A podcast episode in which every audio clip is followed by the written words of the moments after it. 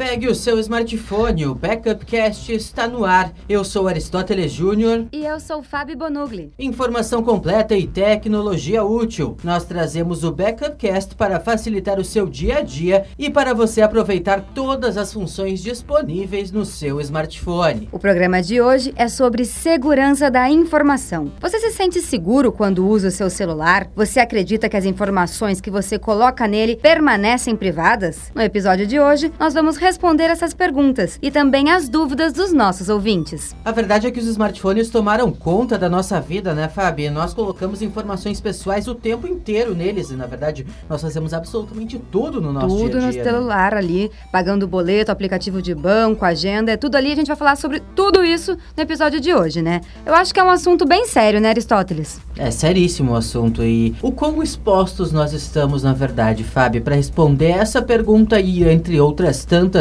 sobre segurança da informação, nós conversamos com profissionais, já que este é um programa de respeito. Mas antes disso, a gente traz algumas dicas práticas e fáceis para você se proteger quando usa o seu celular.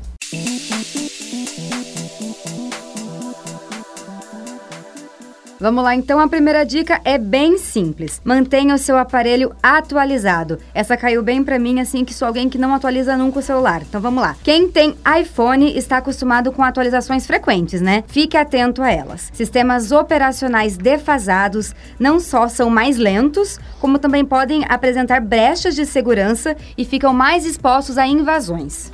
Fábio, eh, tu é uma usuária Android, como é que funciona esse sistema de atualizações para o Android especificamente? Porque eu, como usuário de iPhone, eu recebo atualizações quase mensalmente e a Apple tem uma coisa que facilita muito a minha vida, que é, por exemplo, eu deixar o meu celular carregando durante a noite e ele aproveitar esse período em que eu estou dormindo para atualizar ele automaticamente. Ele não deixa eu ficar muito tempo sem receber essas atualizações. Como é que funciona? É, esse meu celular, eu comprei ele faz uns três meses, na verdade. Ele já veio, né, com o último, com a última atualização, a última que tinha vigente ali na época. Está inclusive aqui a atualização da Motorola, é um Moto X4 disponível. Daí ele me dá todas as, as dicas ali, mas eu ainda não atualizei. Então eu não vou saber te dizer. Muito Já bem. estou fazendo errado aqui a dica do nosso programa. Mas essas atualizações aqui, elas são válidas, ele diz até 1 de abril. Elas começaram, a- aliás, a valer em 1 de abril de 2018. Então faz aí mais de um mês que ele está me notificando diariamente sobre isso.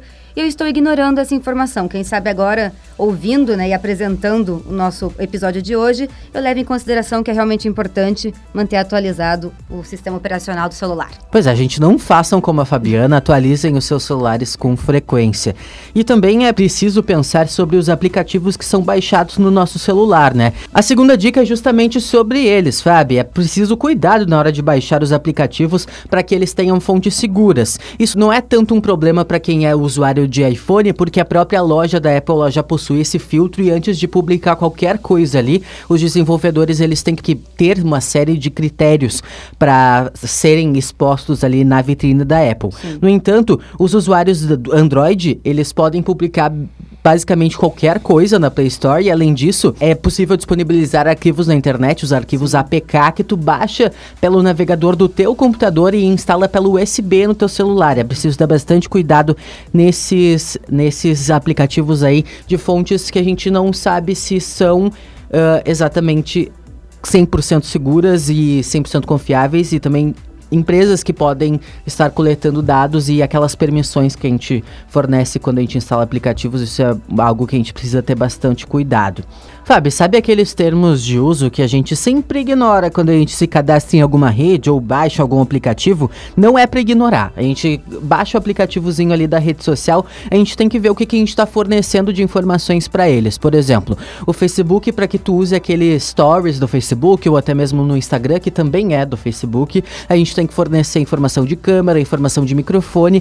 Tudo isso é uma gama de dados muito grande que a gente está dando para essas empresas, até mesmo sem perceber, até mesmo quando a gente não está usando o aplicativo. Então é, é importante ler as letrinhas pequenininhas ali saber exatamente qual é o tipo de informação que a gente está fornecendo para essas empresas, já que como nós não pagamos pelo serviço do Facebook, do Instagram, do Twitter, dos aplicativos bancários, a gente se transforma no produto desses aplicativos, na verdade, porque eles precisam ganhar dinheiro de alguma forma, né? né? Eu confesso que eu também nunca leio esses termos, então eu sou um exemplo a não ser seguido porque eu não atualizo o meu celular e não leio os termos. E nesse caso é por preguiça, né, Aristóteles? A gente não pode ser utópico aqui e dizer que todo mundo lê aqueles termos de uso, porque na maioria das vezes eles são feitos para não serem lidos, para causar a preguiça do usuário. A gente só tem que pensar que o desconfiômetro, ele é a melhor forma de estar protegido na internet. Se tu desconfia de alguma permissão que tu deu para um aplicativo, vai atrás. Alguma outra pessoa já deve ter desconfiado da mesma coisa, já deve ter informação no Google, naquele Yahoo Respostas, em qualquer outro tipo de coisa na internet, para saber se aquela permissão que tu tá dando ou se aquela informação que tu tá jogando no aplicativo, ela é útil para ti e se ela é segura para ti também. Porque uma coisa que é muito válida também é ler os comentários, né? Na própria loja ali que você baixa o aplicativo, ler os comentários das pessoas. É um feedback orgânico, né? Que as pessoas dão. Então vale aí essa dica também. E a próxima dica, então, é um pouco mais técnica, mas muito importante. Instale uma solução de segurança. Sim, solução de segurança é um antivírus, um antivírus no seu celular. Nós estamos super acostumados aí a usar essas soluções nos computadores, mas em celulares ainda é pouco comum, né? Pois é, e assim como nos computadores, é preciso fazer uma varredura regular no smartphone em busca desses malwares, que são os softwares malignos, mais conhecidos na linguagem popular como vírus. Esses antivírus eles podem também bloquear automaticamente aplicativos que são considerados inseguros pelas empresas e é muito válido então combinar esse antivírus com um backup e um sistema de antirroubo que permita que você bloqueie o celular e os seus dados caso seja roubado.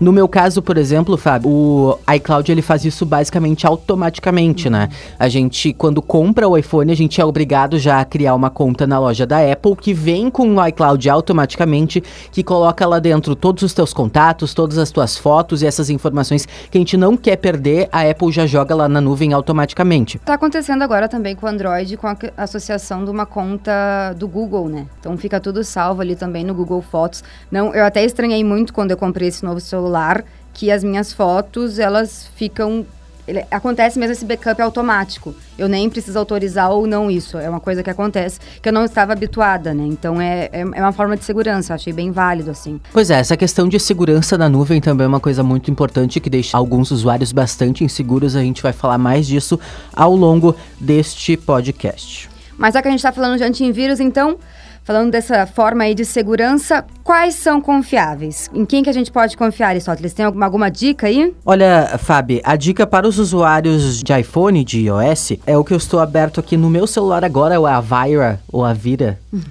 Avira ou Avira, uh, Mobile Security. Bom, uh, a gente abre ele, a gente já tem acesso algumas informações, algum, alguns tipos de análise bastante interessantes. Por exemplo, a primeira uh, opção dele é um sistema antifurto que tu tem que dar algumas permissões para ele, acesso à localização, etc. Ele tem uma conexão com este mesmo antivírus feito para os computadores que tu pode uh, vincular essas duas contas e bloquear alguns dados do uhum. teu celular pelo teu computador remotamente, caso tenha algum problema de roubo, perda, etc.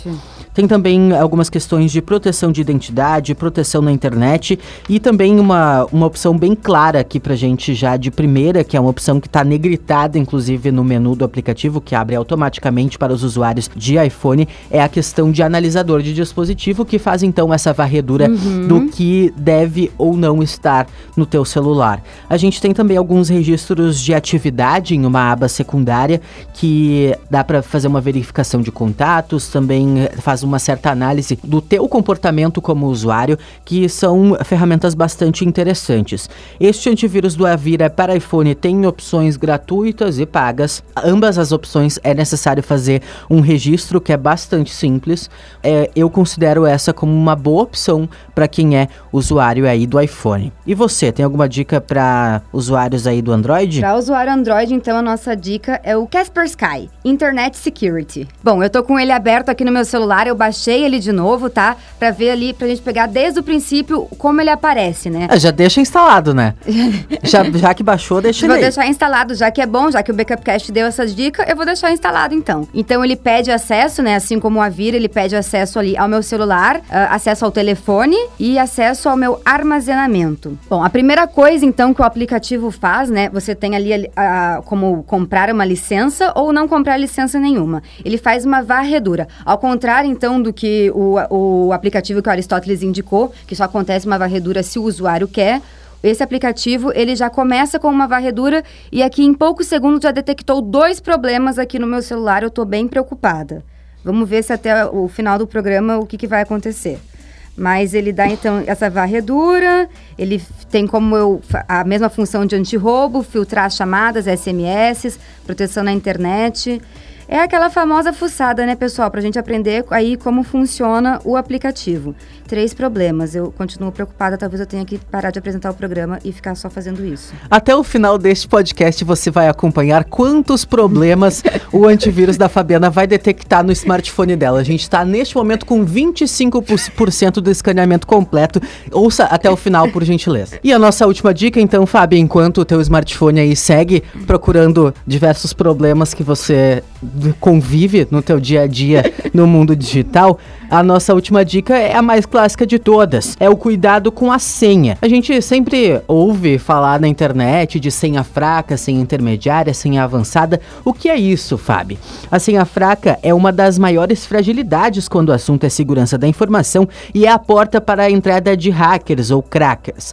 Além de senhas fortes, é importante diversificar e não usar a mesma senha para todas as redes. A gente vai falar um pouquinho mais sobre senha também na nossa entrevista com o especialista em segurança da informação Cristiano Borges, que vai dar algumas dicas bastante interessantes para quem quer montar uma senha aí que seja segura e também forte e fácil de ser lembrada, né, Fábio? É, porque aí entra esse problema, né? A gente tem que diversificar senhas, mas como lembrar de tantas senhas, já que a gente mexe com tantos aplicativos ali, são tantas funcionalidades no nosso celular, né? Aí que entram, então, os gerenciadores de senha. O Aristóteles vem com a primeira dica aí pra gente, então, do o One Password é um dos gerenciadores mais populares aqui na loja do iOS e ele é pago, né? Né?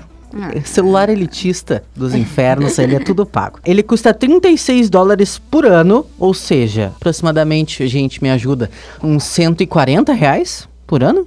Por aí? Por aí. De cara, assim, quando 129,60. Obrigada, produção. Centavos. Isso que é produção. Isso é produção, né? No caso, no dia de hoje que estamos gravando podcast, a gente sabe que a elevação do dólar tá bem interessante nos últimos dias. Para quem abre o One Password, ele já coloca a seguinte mensagem na tela. Iniciante no One Password, inicia sua avaliação de assinatura gratuita. Aí eu vou iniciar a minha avaliação aqui.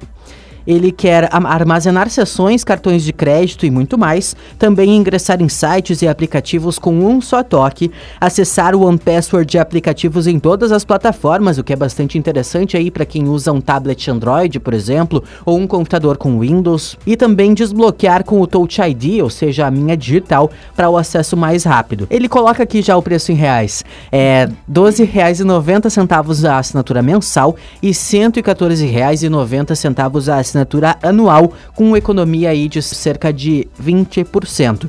Bom, gente, então, para eu continuar aqui o meu período de teste de 30 dias do One Password, eu tenho que colocar um e-mail. E logo depois disso, aparece uma tela bem completa com todos os aplicativos que eu já tenho instalados no meu celular. E também tem essa opção de gerenciar senhas, tanto uh, armazenar senhas que eu já tenho, quanto trocar as senhas desses, desses aplicativos para senhas mais fortes. O que ele faz? Ele ele pega uma sequência de caracteres completamente aleatória, ele forma uma senha completa, completamente aleatória que seria impossível de eu, Aristóteles, memorizar. Uh, tranquilamente e usar ela no meu dia a dia. É por isso justamente que o gerenciador de senhas está aí. Tu não precisa mais memorizar a senha, tu pode apenas utilizar este aplicativo para ter acesso a todos os teus serviços com senhas fortes e de uma forma completamente segura. O Cristiano Borges, o nosso especialista, também vai detalhar um pouquinho no final deste podcast o porquê o gerenciador de senhas ele é tão usado e por que ele é considerado uma coisa tão segura, uhum. já que ele também é um software, né, Fábio? Se alguém quisesse hackear sim, esse gerenciador computadora pegar a senha de todo mundo, poderia, mas não acontece. A gente vai saber mais tarde. Mas se você não quer pagar por esse serviço tão importante, a opção gratuita que a gente tem para te indicar é o LastPass. Ele também deixa você armazenar anotações e permite que você compartilhe esses itens com outras contas, né? Você também pode adicionar suas informações pessoais, caso queira que ele preencha automaticamente formulários de cadastro e de cartão de crédito. E o nosso especialista que vem logo mais ainda no episódio de hoje deu uma terceira dica ainda, mas também gratuito, viu? É o Keep Pass.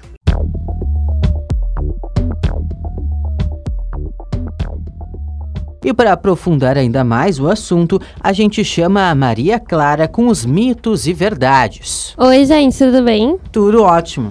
Então, qual é a primeira perguntinha de vocês? Vamos começar então. Informações salvas na nuvem estão menos seguras do que as armazenadas nos próprios dispositivos? Mito ou verdade? É mito. O armazenamento na nuvem é tão seguro, ou pelo menos tão inseguro no caso, quanto utilizado em dispositivos de hardware, como os smartphones e os HDs em geral. Boa parte dos especialistas afirmam, inclusive, que a nuvem pode se tornar mais segura por ser administrada de perto por alguma empresa, como a Google ou a Apple, no caso. Mas vale lembrar que o perfil de dados dos usuários é o produto mais lucrativo para essas companhias. Portanto, o cuidado precisa ser redobrado sempre. Próxima pergunta, Aristóteles, é contigo. Ameaças à segurança da informação salvas na nuvem são detectadas mais rapidamente. Isso é mito ou verdade? Eu aposto em verdade. Maria Clara, acertei? Tá certo, acertou sim, é verdade. Os grandes bancos de dados na internet são atualizados com frequência, transformando a detecção de problemas, tanto de programação quanto de segurança, algo bem mais dinâmico. Grandes provedores, como o Google Drive, por exemplo, contam ainda com um gerenciador de ferramentas capaz de proteger um sistema contra ameaças online. Aristóteles está se tornando aí um especialista, então. Ao contrário de mim, que até agora só tive problemas, 25% problemas detectados aqui no meu celular. Quantos problemas já? Dois probleminhas, estamos regredindo. Ah, tá. De 3 para 2. Há esperança. Há esperança no mundo, hein? Vamos lá então para a próxima pergunta. Maria Clara, somente hackers atacam sistemas e usuários online? Não, não, isso aí é mito. O próprio volume de informações disponível online faz com que qualquer pessoa tenha acesso à internet, que tenha acesso à internet, né, possa se transformar em um agente malicioso em potencial, já que boa parte das linguagens da programação possuem tutoriais e disponibilidade de ingresso a partir de código aberto. E nem é necessário um grande aparato tecnológico físico para isso, hein? Boa parte dos crackers utiliza somente um navegador comum para pôr em risco a informação que disponibilizamos nos meios digitais. Aliás, pessoal, não sei se vocês sabem o que, que são crackers. Não sabemos. São pessoas fanáticas por informática que usam conhecimento na área para quebrar o código de segurança, viu? Senhas de acesso às redes sociais e código de programas com os fins criminosos. Agora nós sabemos, muito obrigada. Sim, na área de tecnologia da informação, eles costumavam diferenciar hackers e crackers pela intenção. Os hackers, na verdade, que todo mundo tem muito medo, na verdade eles não querem fazer mal, eles querem aparecer. Essa é a realidade. Eles querem colocar a marca deles na internet e divulgar aquilo lá para eles serem considerados muito inteligentes pelos usuários, entendeu? Conseguirem invadir um sistema que Mas- teoricamente é. É, mas só pra protegido. aparecer. Só pra aparecer. Os crackers, sim, eles têm más intenções no coração. Eles têm maldade no coração, entendeu? São eles que vazam as nudes, então. Sim, são eles que vazam as nudes. então, assim, não coloquem nudes na nuvem, entende? É vamos cuidar, importante. vamos isso. cuidar dos lugares. É pessoal? Oi? Foi pessoal pra mim essa? Foi, foi pessoal? Eu vi o olhar. É? Eu confesso que eu estou com medo e eu vou atualizar o meu sistema. Essa é a minha conclusão do episódio de hoje. Ou, né, a gente já tem um resultado positivo deste terceiro episódio do Backup Cast. Uma pessoa foi atingida. Uma pessoa foi atingida. E vamos lá então, para terminar. Invasores de sistema podem fazer algum bem ao usuário? É verdade, é isso que a gente estava falando. Um grande número de hackers se dedica exclusivamente ao combate dos agentes maliciosos dos números digitais. Trata-se de uma espécie de guerra de poderes, com a demonstração de quem é o hacker mais competente. No entanto, esse fator não deixa de ser positivo para o usuário comum. Quem ganha é mais um aliado no combate, né? A insegurança online. Muito bem. Muito obrigado, Maria Clara. Muito obrigado pela participação e o esclarecimento aí desses mitos e verdades da segurança no meio digital. Obrigada.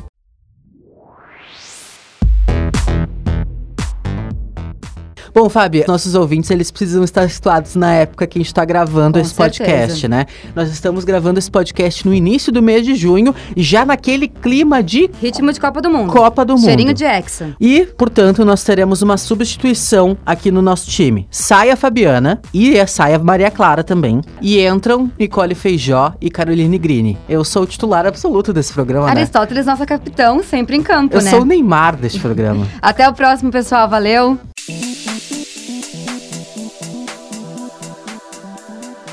Estamos aqui no estúdio com Cristiano Borges pode começar falando um pouco da tua formação, né? Porque tu tem formação em várias coisas. Hum, eu não, até. Uh, primeiro, obrigado pelo convite, né? Obrigado pela, pela lembrança. Eu sou formado, sou tecnólogo em, em redes de computadores e eu sou especializado em pós-graduação em segurança de sistemas. Uh, o Cristiano, ele sabe bastante sobre segurança da informação nas, nas redes sociais, em coisas assim. Então foi por isso que a gente trouxe ele aqui, para ele poder nos dar algumas dicas. Uhum. Cristiano, a gente tem que se preocupar quão inseguro a gente está nesse sim, momento. Sim, precisam, precisam se preocupar bastante.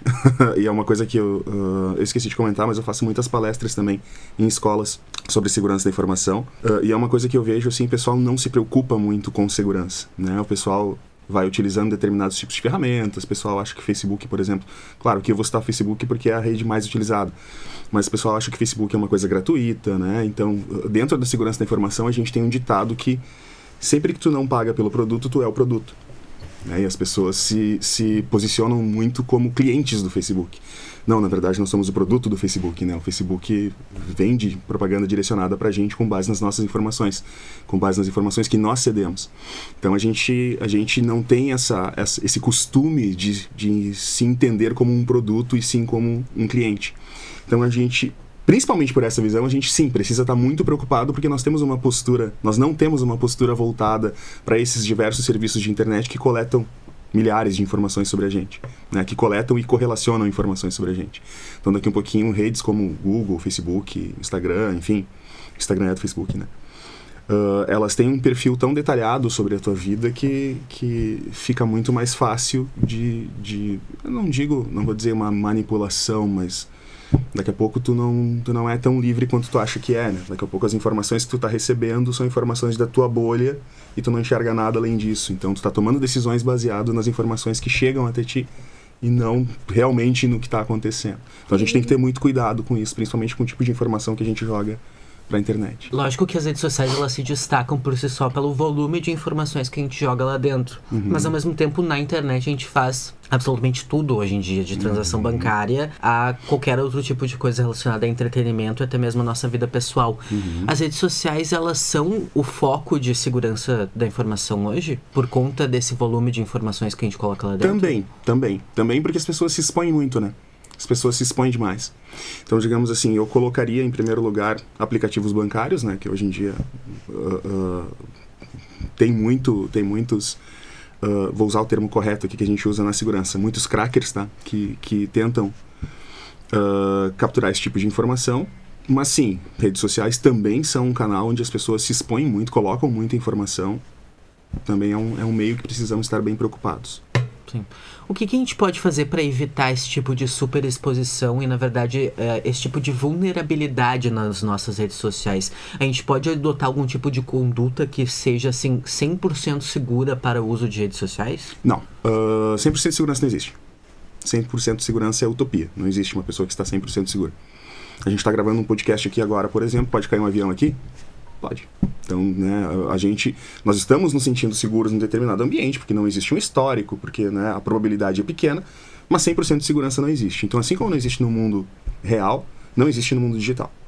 Tá? Então, sempre vai haver uma, uma, uma possibilidade, uma maneira de, de, de alguma coisa acontecer, assim, uh, referente às tuas informações. Então, pegando a tua pergunta, como a gente evita superexposição? É a gente que evita a superexposição, entende? É tu não postar uma determinada informação, ou tu pelo menos, uh, uma coisa que as pessoas geralmente não entendem, assim, tu não consegue controlar a tua privacidade para com o Facebook, para com a plataforma, para com as plataformas, vamos assim dizer. Acho que eu estou pegando muito pesado com o Facebook. Né? Para com as plataformas.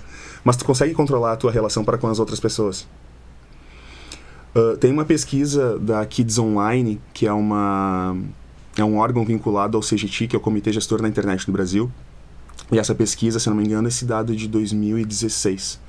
Essa pesquisa mostrou que eram 70% das crianças, não, 83% das crianças tinham perfis em redes sociais. Crianças ali até 13 anos, de, de, quer dizer, de 13 a 17 anos, se não me engano. Sendo que dessas, 50% deixavam seus perfis públicos. Ou seja, o Facebook te dá a possibilidade, por exemplo, de tu regular a tua privacidade para com as outras pessoas. Se tu dizer, olha, eu vou postar essa foto, mas essa foto aqui é para o meu grupo da família. Essa foto é para o meu grupo amigos, essa foto é para o meu grupo do basquete, essa foto é para o meu grupo, uh, para os meus colegas de trabalho. E 50% das crianças deixam seus perfis públicos, ou seja, elas nem sabem que isso existe. Né? Então, digamos assim, a gente começa, e claro, daí na superexposição tu começa foto de dentro de casa, foto de, de veículo, foto de um celular, foto de um computador novo, foto, entende? Fotos Check-in nos lugares. Check-ins. Isso é um problema? Eu considero que sim. Porque além de tu estar tá avisando que tu não está em casa, né? E eu, eu, eu, sempre, eu sempre isso é uma coisa que eu faço muito nas palestras nas minhas aulas também. Eu sempre comparo a segurança digital à segurança no mundo real. Então, se você. Se tu vai num bar, por exemplo, tu chegou no bar, tu liga para todos os teus amigos e ó, oh, tô aqui no bar tal. Aí depois liga pra mãe, oi, tô aqui no bar tal. Aí ele, não, mas as pessoas entram nos locais e fazem check-in e todos na rede social delas ficam sabendo onde é que elas estão. Então, ou seja, não é o tipo de comportamento que tu faz no mundo real. É a mesma coisa que o partiu, né? Ninguém coloca na porta da sua casa partiu praia. Pra onde tá indo? Mas tu, em rede social tu coloca partiu casa da fulana, partiu casa da fulana, partiu balé, partiu inglês. E eu costumo comentar isso, partiu privacidade, né? Tu não precisa dizer para as pessoas o tempo todo onde é que tu tá, tu não precisa dizer às pessoas o tempo todo o que, que tu tá fazendo. Então a gente tem que ter esse tipo de cuidado, assim. Sobre os termos de uso, todo mundo sabe que tem que ler, mas ninguém lê de fato tem alguma coisa que tu já viu lá que te marcou, assim, tipo, nossa, como é que as pessoas não sabem disso? Sim, sim, sim. No, geralmente quando eu faço as palestras, eu, como eu comentei com vocês, eu faço palestras em escolas. Então eu levo um termo de uso nas palestras. Eu chamo de termo de uso de palestras. Vocês já ouviram falar disso? Não, não existe termo de uso para palestra. Né? Tá. Ufa. Uh, então, assim, eu geralmente levo um termo de usos para palestras com três páginas cheias de termos técnicos, ou seja, para as pessoas não lerem mesmo.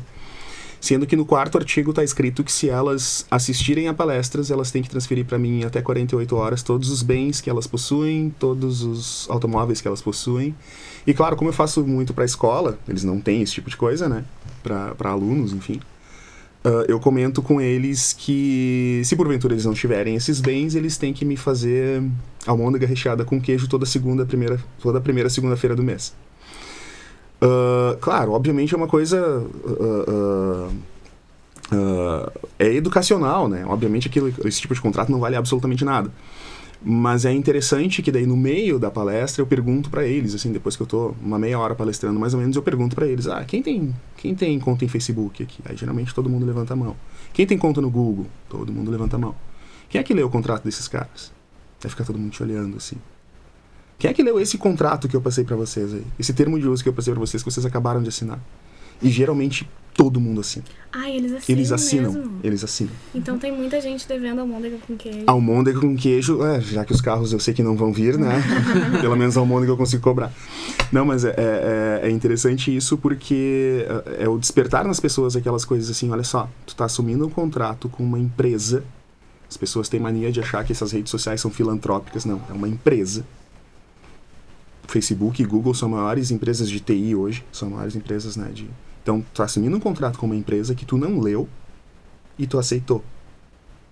E em seguida eu coloco o contrato, claro, o contrato do Google agora até em função dessa nova lei britânica ele está mais amigável, mas uh, eu geralmente costumo colocar o contrato do Google que diz ali que qualquer coisa que tu jogue para dentro do Google, e-mail, por exemplo, ele lê o teu e-mail e ele faz propaganda baseada naqueles e-mails ele pode modificar, ele pode reproduzir. Ele lê o que tu escreve também, não só sim, o que tu recebe. Sim, né? Então, digamos, tu pode... Qualquer coisa que tu colocar ali dentro, ele pode, pode ser utilizado. Né, e o Facebook, fins... principalmente, uhum. o produto do Facebook é a base de usuários, né? Eles vendem Sim. a base de usuários para que as empresas anunciem baseado naquele target específico, né? Exatamente. Né? Não só Facebook, Google também é assim. Né? Sim. É disso que essas empresas vivem, né? De nos vender, digamos assim. Então, sim, basicamente é isso, né? E claro, nas, nas palestras eu costumo colocar bastante, assim, mostrar exemplos de contratos e tal, sobre o que as pessoas estão aceitando sem saber, né? sobre o que as pessoas estão aceitando sem sem ter a consciência de que aquilo é, é... de novo, eu não estou dizendo que elas façam, que elas usem, que elas modifiquem a tua informação, mas é o caso que eu tinha comentado contigo antes. A informação, a, a permissão já foi concedida, entende? Depois Pelo que, que tá, aceita, depois que tu aceitares, fazer, ah, né? tu até pode recorrer juridicamente, ok, ok, mas a permissão já foi aceita. Então é isso que eu falava antes, muito da questão usuário. Né? O, usuário, o usuário é peça-chave para a segurança. A gente, quando a gente fala em segurança da informação, as pessoas geralmente pensam em antivírus, pensam em, em sei lá, uh, uh, colocar pouca informação em rede social. Sim, mas o usuário é peça-chave nisso. A gente tem que fazer essas comparações mundo real, mundo digital. Porque no final das contas é a mesma coisa. Sabe? É o, é o usuário que está que tá concedendo aquela informação. É o usuário que, tá, que não está lendo os termos de uso. É o usuário que coloca uma senha 123, uh, nome, da, nome da mãe arroba 123. Sabe? Então, tipo assim, a gente tem que levar determinado tipo de responsabilização para o usuário também. É o usuário que coloca a mesma senha em tudo que é serviço. Eu costumo colocar isso para eles, né? Eu mostro para eles na palestra assim, olha, tenho aqui o meu carro, minha casa, um cofre e o meu escritório. E eu tenho uma chave que abre todos esses caras aqui. Daí depois eu mostro para eles que se eles tiverem, por exemplo, a conta do Google, tem a mesma senha do Facebook, que tem a mesma senha do Twitter, que tem a mesma. Cara, é uma chave que abre tudo aquilo ali. Sabe? Então a gente tem que ter. O usuário precisa ter a sua consciência que ele também é responsável pela segurança da informação. Como é que a gente evita eh, de forma prática e realista esses hum. problemas de segurança, então? Porque a gente sabe que, pelo menos, eu não vou parar de postar fotos no uhum. Facebook e no Instagram, então a gente precisa. A maioria de nós, é, né? Não, em 2018, vai, né? Uh, no momento que estamos, as pessoas. Como é que a gente evita mais. esses problemas? É, uh, uh, de novo, né? Eu, claro, eu, eu tenho muito a questão usuário, mas eu também entendo que existe uma grande responsabilidade das empresas nesse quesito. Até por isso, agora, a partir do, do dia 25 de maio passado, começou a valer uma lei europeia chamada GDPR. Uh, e essa lei, uh, na verdade, não é uma lei, é uma regulamentação. Uh, e a GDPR diz, por exemplo, que ela é uma, uma regulamentação voltada para dados pessoais de cidadãos europeus. Claro, a princípio parece que ela não nos atinge, mas ela atinge algumas empresas brasileiras de, de, de uma certa maneira. Então, a GDPR, por exemplo, se tu, se tu é uma empresa brasileira que lida com qualquer dado, com, com qualquer informação de um cidadão europeu, tá valendo para ti aquela regulamentação. Uh, e tu tem que ter muito cuidado com ela, porque ela diz, por exemplo, que se houver um vazamento de dados, tu tem até 72 horas para comunicar ao teu cliente, e, enfim. Mas o mais importante da, da GDPR são as multas. Porque as multas de, de determinadas infrações, digamos assim, deixar vazar o teu dado pessoal, são absurdas. Tipo assim, é 4% do faturamento ou 20 milhões de euros, o que for mais alto. Então, uh, existe uma motivação para as empresas cuidarem dos dados do cidadão europeu. Cristiano, desculpa te interromper, claro. mas essa, essa afirmação me interessou bastante porque no Brasil, agora no verão, a gente teve um fenômeno meio uh, interessante em termos de Facebook e redes sociais desse tipo, uhum. que era aquele joguinho em que tu colocava tua foto e transformava teu rosto em outras coisas, que acabava coletando diversos dados teus. Veja como você é menina, se, é, veja como você é mais velho. Sem que tu nem se ligasse. Na Austrália, esse, esse joguinho, esse aplicativo rendeu um baita de um processo contra o Facebook específico. Uhum. Não é preocupante que no Brasil ninguém fale nada a respeito de proteger a informação e proteger o brasileiro como cidadão dessas coisas na internet? É, esse, esse caso que tu está comentando, por exemplo, ele é. Foi por isso que o Facebook foi no, no Senado americano e no Senado europeu depor, né? Foi o caso da Cambridge Analytica e tal. Começou assim, né? Essa história começou assim. Mas enfim, eu não diria que no Brasil nós não temos isso. Né? O próprio Marco Civil da Internet garante garante um certo, uh, uma certa proteção.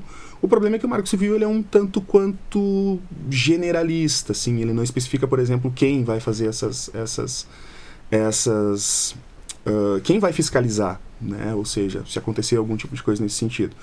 Mas já existe uma, um projeto de lei de, de, de, me fugiu o termo agora essa mesma lei europeia de privacidade de, de dados, de dados pessoais. Já existe uma, um projeto de lei para cuidar de dados pessoais dos brasileiros também. Aqui, brasileira, a justiça é um pouquinho mais morosa, né? Se não me engano, ela existe já desde 2014 vem sendo 2016, se não me engano, vem sendo discutida, se não me engano, na semana passada ela foi aprovada. Então aí agora é, é, ver o andamento desse processo, né? Mas sim, existem preocupações já do nosso governo referentes a isso também. Uh, acredito que, que copiar alguns termos da GDPR seria maravilhoso, assim, porque a lei europeia é o que é de mais avançado em lei de proteção de dados, sabe? Então, eu acho que não, não tem muita coisa a ser discutida em referente a essa lei, assim, sabe? Já existe uma lei modelo. Não sei se vocês já perceberam que desde a, umas duas semanas atrás, vocês devem estar recebendo um monte de e-mails sobre avisando sobre a troca de termos de uso. Sim. Então são essas empresas se adequando à GDPR. Que essas empresas, na verdade, estão fazendo, elas estão informando de forma clara para o usuário como os dados deles podem ser utilizados. De novo, é uma lei que vale para o cidadão europeu, mas muitas empresas, como o Facebook e o próprio Google, por exemplo, já estão ampliando para toda a sua base. Então a gente está recebendo esse tipo de informação justamente em função dessa lei da GDPR. Então eu acredito que a gente vai chegar lá, a gente vai ter ainda uma, uma regulamentação. Porque hoje, hoje uma empresa deixa vazar dados. Qual é a, a, a punição que essa empresa recebe? Qual é a motivação que essa empresa tem para proteger a tua informação? Zero. Né? Ou seja, ah, vazou dados, gente, desculpa. Se pedir desculpa, né? Se pedir desculpa. Pedir desculpa é muito, né? Sinta-se feliz se ela te pedir desculpa, se ela te avisar, pelo, pelo menos. menos. Vai te avisar, É, né? se ela te avisar, olha, troca de senha porque vazou. Ah, então, sim, acho que esse tipo de lei é muito importante. Então, sim, nós temos os dois lados. Nós temos o lado do usuário e nós temos o lado do, da responsabilidade dessas empresas também. Vamos finalizar então com algumas dicas para o usuário. Digo usuário de, de informação de uma maneira geral? Usuário de ou pra- informação de uma Tá, maneira então, geral. assim, ó, ah, gente, é uma coisa que eu costumo eu costumo falar muito assim no, no- nas palestras também. Quando a gente fala segurança, não só segurança da informação, mas segurança de uma maneira geral, a gente precisa de um de um de um tripé que eu chamo, que é o tripé da segurança. Ah, a gente precisa de tecnologia, a gente precisa ter um processo bem definido e a gente precisa de cultura. Se qualquer um desses três caras falhar, acabou a segurança. Então eu costumo usar um exemplo, uh, um exemplo que as pessoas entendem bem no mundo real, que é o pardal. Né? Ou seja, se tu tá andando numa estrada, primeiro, a gente tem uma lei de trânsito, né? Uma lei muito bem escrita, muito bem fundamentada, que prevê punições e tal. Tá andando numa estrada, tem ali uma plaquinha escrita, olha, 40 por hora, tem um processo bem definido para isso, entendeu? Além disso, tu tem uma tecnologia, tu tem uma ferramenta, que é o pardal. O pardal tá ali monitorando, ou seja, tu tem um processo bem definido e tu tem uma ferramenta cuidando disso. Quando é que os problemas acontecem? Quando falta cultura. Se tu tirar o pardal dali, aquele negócio que é 40 vai virar 120. Porque a parte importante desse processo da segurança é a cultura. É tu conscientizar o teu motorista. Tu dizer pro teu motorista por que ele não pode passar numa zona que tem um pardal a 40 por hora, que é uma zona escolar, por que ele não pode passar 120 ali? Por que ele não pode beber e dirigir? Então, o mais importante do processo é a cultura. É a pessoa que está atrás do volante estar ciente, está consciente dos seus atos, entender que existe uma lei, entender que aquele mecanismo serve para proteger as outras pessoas e não achar, ah, botaram um pardal aqui, droga. Ah, então a gente tem, dentro da área da segurança, a gente tem a mesma coisa. As empresas criam políticas de segurança da informação. As empresas investem em tecnologia, firewall, antivírus, seja lá o que for. Mas se o usuário clicar em tudo que é e-mail que ele recebe, clicar em tudo que é anexo que ele recebe, todo esse outro processo aqui pode ir por água abaixo. Então, assim, a primeira dica é o usuário estar ciente das suas ações. O usuário tem que entender que ele é uma peça muito importante dentro da segurança da informação. Né? Tudo, que, tudo que, o- que o pessoal, que nós da área da segurança, que a gente acaba sendo chato daí, né? Que a gente acaba sendo aquele pessoal que vai tomar o cafezinho e todo mundo vai embora, né? o pessoal da segurança está sempre bloqueando, bloqueando. Não, a ideia não é bloquear, a ideia é proteger. Ah, se a gente protegesse pessoas que têm consciência das suas atitudes referentes à segurança da informação, seria muito melhor. Já que as pessoas não têm esse. eh, eh, não estamos ainda, né? As pessoas não leem termo de uso. Então, já que a gente não tem aquele nível de consciência ainda muito, muito grande, né? Muito avançado. Primeiro, evitar superexposição. Evitar colocar muita informação sobre si na internet, né? Ah, usar um bom software de antivírus. Usar um antivírus pago de preferência. Né? O antivírus gratuito. Tem gente que jura de pé junto que o antivírus gratuito é tão bom quanto o antivírus pago. Ok, beleza, não vou entrar nesse tipo de discussão. Mas o antivírus gratuito, ele é antivírus. O antivírus pago, ele é antivírus, ele é anti-spyware, ele é anti-rootkit, ele tem bloqueador de pop-up, ele tem controle dos pais, ele é uma série de coisas que o antivírus gratuito não é. Sempre, sempre retornando naquela máxima, né? Se a gente não pagou pelo produto, a gente é o produto. Vale para tudo, para qualquer tipo de software. Ahn, criar boas senhas. Né, o pessoal ainda, ah, se a gente se tu olhar assim, se tu pesquisar sobre isso na internet, tu vai ver que 90% das invasões ocorrem por causa de senhas fracas. Então, o que, que é uma senha fraca? Né? Data de aniversário, placa de carro, ah, qualquer palavra que exista num dicionário, internacional, grêmio, né? Esse tipo de coisa, qualquer Ah, palavra que... Misturar, por exemplo, caracteres, letras normais em caps e sem caps, e números e caracteres E especiais símbolos. ajuda? Ajuda, ajuda, sim. Pensa comigo assim, ó. Tu tens. Ahn, a minha senha numérica, nós estamos aqui entre quatro pessoas, tá? A minha senha é um número de um dígito. Ok? Ou seja, ela vai de 0 a 9. Qual é a minha senha? Quatro. Na segunda tentativa, a minha senha foi descoberta. Agora, tu imagina que a minha senha tem dois dígitos numéricos. Agora ela vai de 0 a 99. Sim. Tu percebe que o trabalho que tu vai ter para quebrar essa senha é maior? Agora tu pensa que essa senha tem três dígitos numéricos. Ela vai de 0 a 999. Então, quanto mais. Veja, eu estou usando só, num- só números. Agora, tu imagina que a minha senha ela pode ser uma letra maiúscula, uma letra minúscula, um número, um símbolo. Continua sendo um caractere. Tu nota que quanto maior a minha senha e quanto mais, quanto o conjunto de caracteres que eu utilizar for maior, maior vai ser o esforço para quebrar. Claro. Então, sim, quanto, quanto mais tu conseguir diversificar isso, melhor. Tá? Ahn, e daí, claro, sempre entram aquelas questões assim, de, bah, mas é chato ficar decorando senha. Não, não decorem senhas, por favor. Para isso existem programas chamados gerenciadores de senhas. Cadastrem as senhas de vocês num gerenciador e, cara, o gerenciador é que, que toma conta disso. Porque se vocês não usarem gerenciadores de senhas, vocês vão criar senhas pequenas e fáceis de lembrar. E, e algumas pessoas ainda usam a mesma para tudo. Então, qual é a moral da história? O gerenciador de senhas, tem diversos gerenciadores que vocês podem usar para smartphones, inclusive. Bota suas senhas no gerenciador e esquece das senhas. E o gerenciador Só não é esquece a senha do gerenciador. O gerenciador é seguro. Sim. Alguns gerenciadores, inclusive, têm o que a gente chama de, de duplo fator de autenticação. Ele pede, além da tua senha, ele pede um, um arquivo-chave. Uhum.